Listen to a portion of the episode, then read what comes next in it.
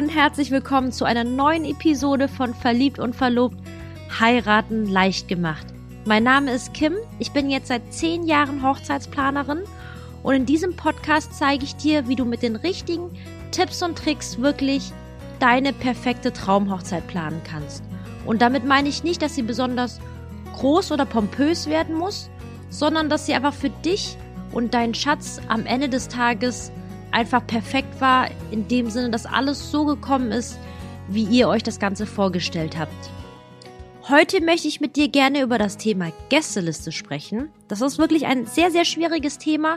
Es ist einerseits super schön, denn es geht darum, wen möchtet ihr von all euren Lieblingsmenschen mit auf eurer Hochzeit dabei haben. Aber es ist auch ein etwas leidiges Thema, weil es bei vielen Brautpaaren zu Diskussionen führt, wen sie einladen sollen und wen sie nicht. Man möchte schließlich auch niemanden auf den Schlips treten, oh, weil man auch nicht alle einladen kann. Und heute möchte ich mit dir darüber sprechen, wen du wirklich auf deine Hochzeit einladen solltest und warum es so wichtig ist, dass du wirklich jetzt das Thema Gästeliste angehst, bevor ihr auf Location-Suche geht und was es grundsätzlich zum Thema Gästeliste alles noch sonst so zu beachten gibt. Falls du es noch nicht getan hast, dann möchte ich dich jetzt daran erinnern, diesen Channel zu abonnieren, denn dann bekommst du automatisch ab jetzt jeden Montag eine neue Episode mit mir. So, dann schlage ich auch vor, steigen wir direkt in die Thematik ein und in der heutigen Podcast-Episode möchte ich dich auf jeden Fall wissen lassen, warum das Thema Gästeliste so wichtig ist und warum ihr das auch wirklich ernst nehmen solltet, denn ich kenne das, man ist natürlich gerade frisch nach der Verlobung, da gehen wirklich die Emotionen mit einem durch.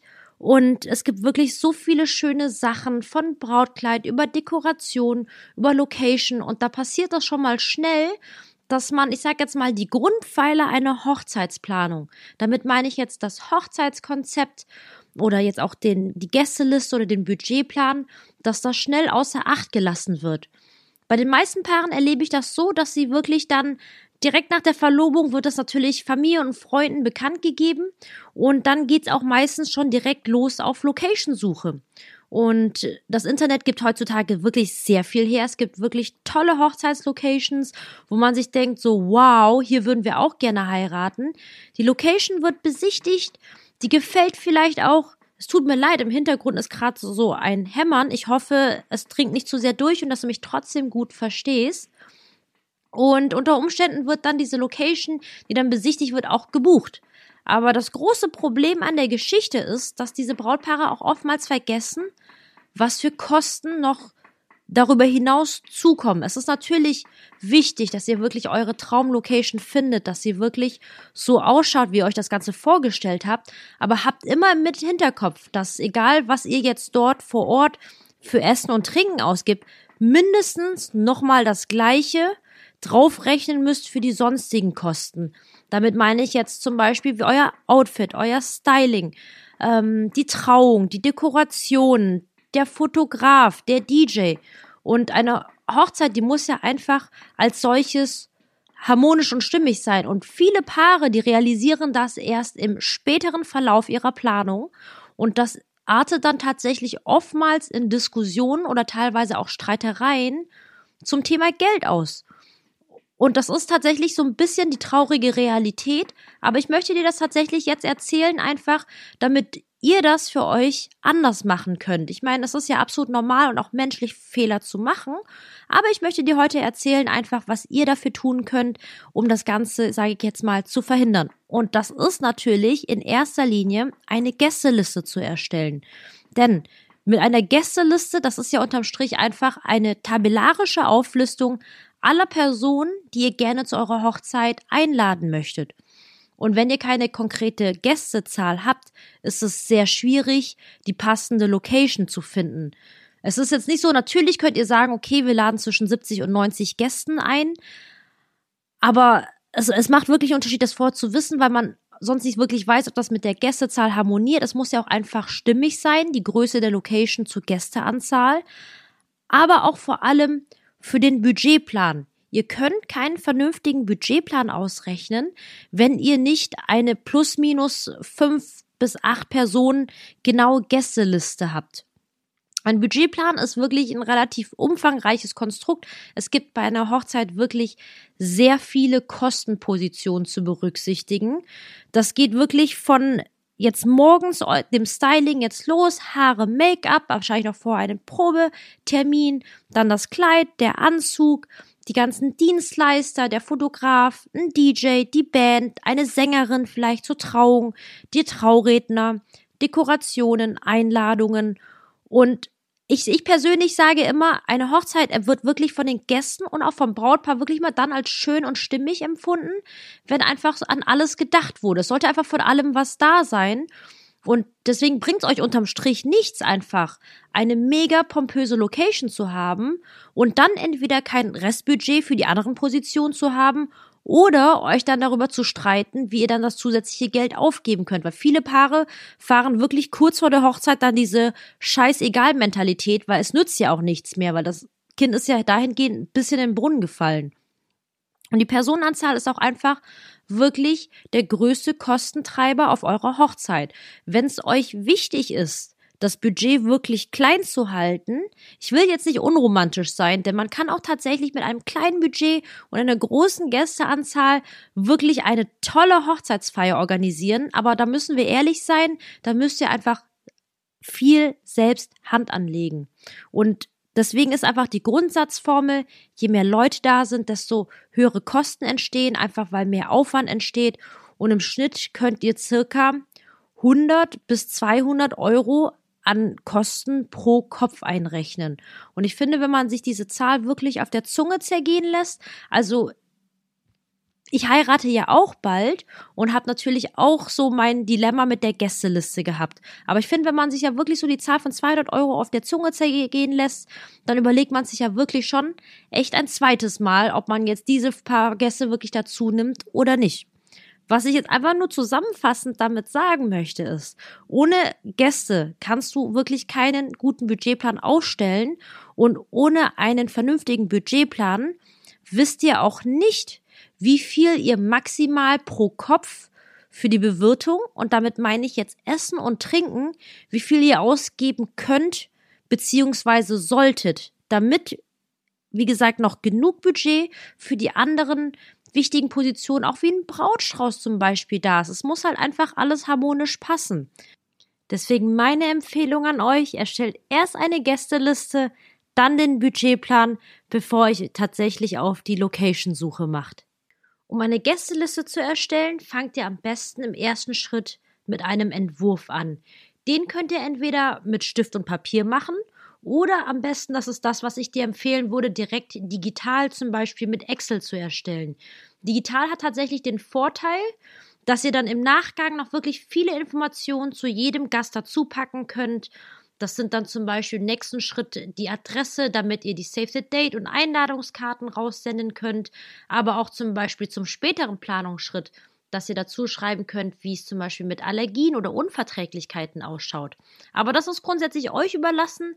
Nehmt das, womit ihr euch am meisten wohlfühlt, aber startet auf jeden Fall erstmal mit einem Entwurf eurer Gästeliste. Und ein Entwurf sieht erstmal so aus, dass ihr alle Namen einfach wirklich runterschreibt, die euch einfach in den Sinn kommen. Und dabei ist es in erster Linie auch wirklich egal, ob ihr diese Person dann auch tatsächlich einladen würdet oder nicht. Es geht wirklich darum, einen Überblick zu bekommen, mit wie viel Gästen ihr potenziell rechnen könnt. Sind wir jetzt eher so bei 50, 100 oder 300 zum Beispiel?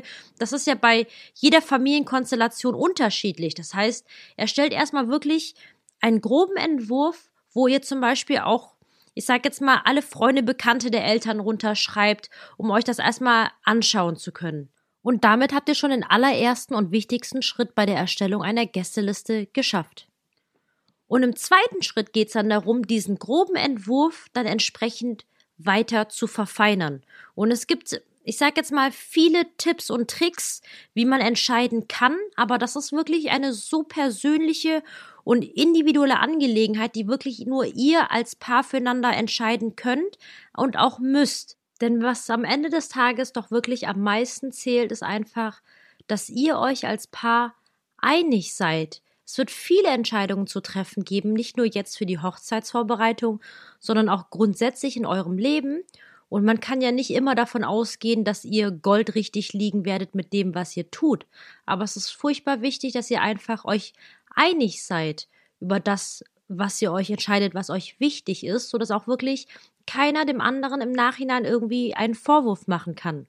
In Bezug auf die Gästeliste heißt das jetzt ganz konkret, dass ihr euch gemeinsam Regeln festsetzt, also beziehungsweise ein System erarbeitet, wen ihr tatsächlich einladen möchtet oder auch nicht. Um dir jetzt einfach auch nochmal ganz kurz zu berichten, wie ich das mit meiner eigenen Gästeliste gemacht habe. Ich habe, wie gesagt, im ersten Schritt einen Entwurf gemacht mit meinem Verlobten Sebastian.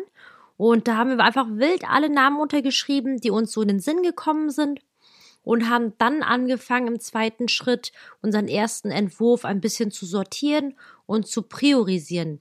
Ich habe mir dann dabei verschiedene Fragen gestellt, zum Beispiel, ob ich diese Person noch regelmäßig sehe oder spreche. Ich meine, gerade bei Freunden, die weiter weg sind, dann zählt, finde ich, mehr das Sprechen als das Sehen.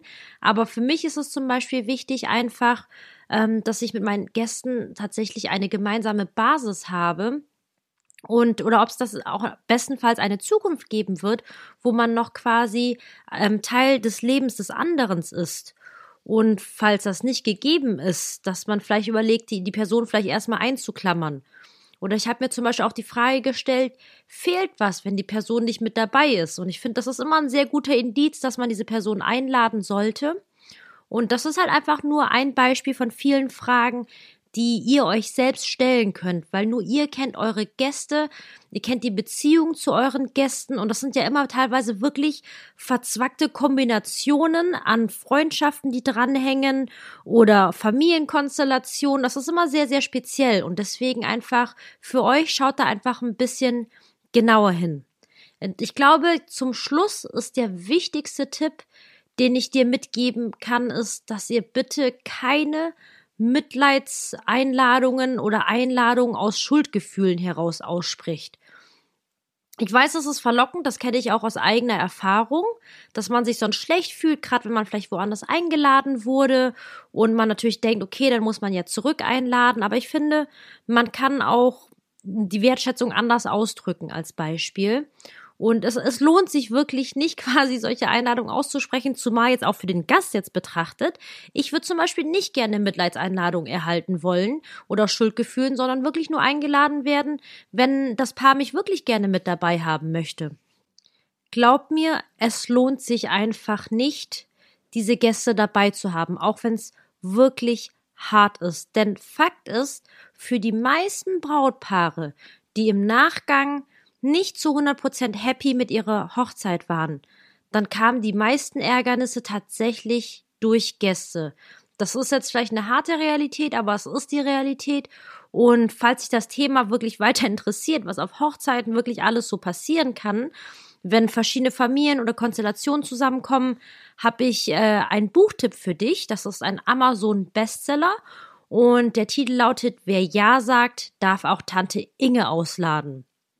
Der Autor heißt Thomas Sünder und er berichtet von seinen Erfahrungen und den schlimmsten Katastrophen, die er als DJ auf über 500 Hochzeiten erleben durfte. Das Buch ist jetzt mittlerweile auch ganz neu in seiner zweiten Auflage rausgekommen und es ist wirklich amüsant geschrieben. Ich finde es wirklich gut geschrieben. Und falls dich das interessiert, habe ich dir den Link dazu in die Show Notes gepackt damit sind wir jetzt auch schon am Ende dieser Episode angekommen zum Thema Gästeliste.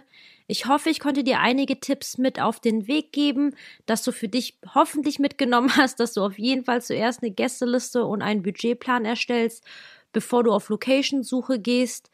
Bitte denkt dran, dass es wirklich eure Hochzeit ist. Das ist ein Event, das ihr nicht nochmal wiederholen könnt, wenn es nicht so dolle war. Ihr seid wirklich, glaube ich, die einzigen beiden Menschen, die sich wirklich aktiv an ihr Lebensende, an dieses Event erinnern werden. Und deswegen fragt euch wirklich selbst, was ihr euch für eure Hochzeit wünscht und auch welche Gäste ihr dabei haben möchtet oder ob das nicht der Wille von jemand anders ist. Denn nur so könnt ihr wirklich sicherstellen, dass das wirklich eure perfekte Traumhochzeit wird.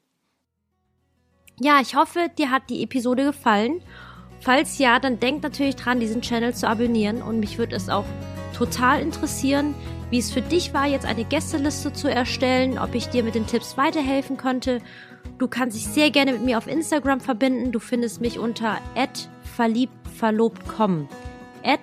verliebtverlobt.com. verliebtverlobt.com. Alles zusammengeschrieben ohne Punkt dazwischen. Ich würde mich sehr, sehr freuen, von dir zu hören.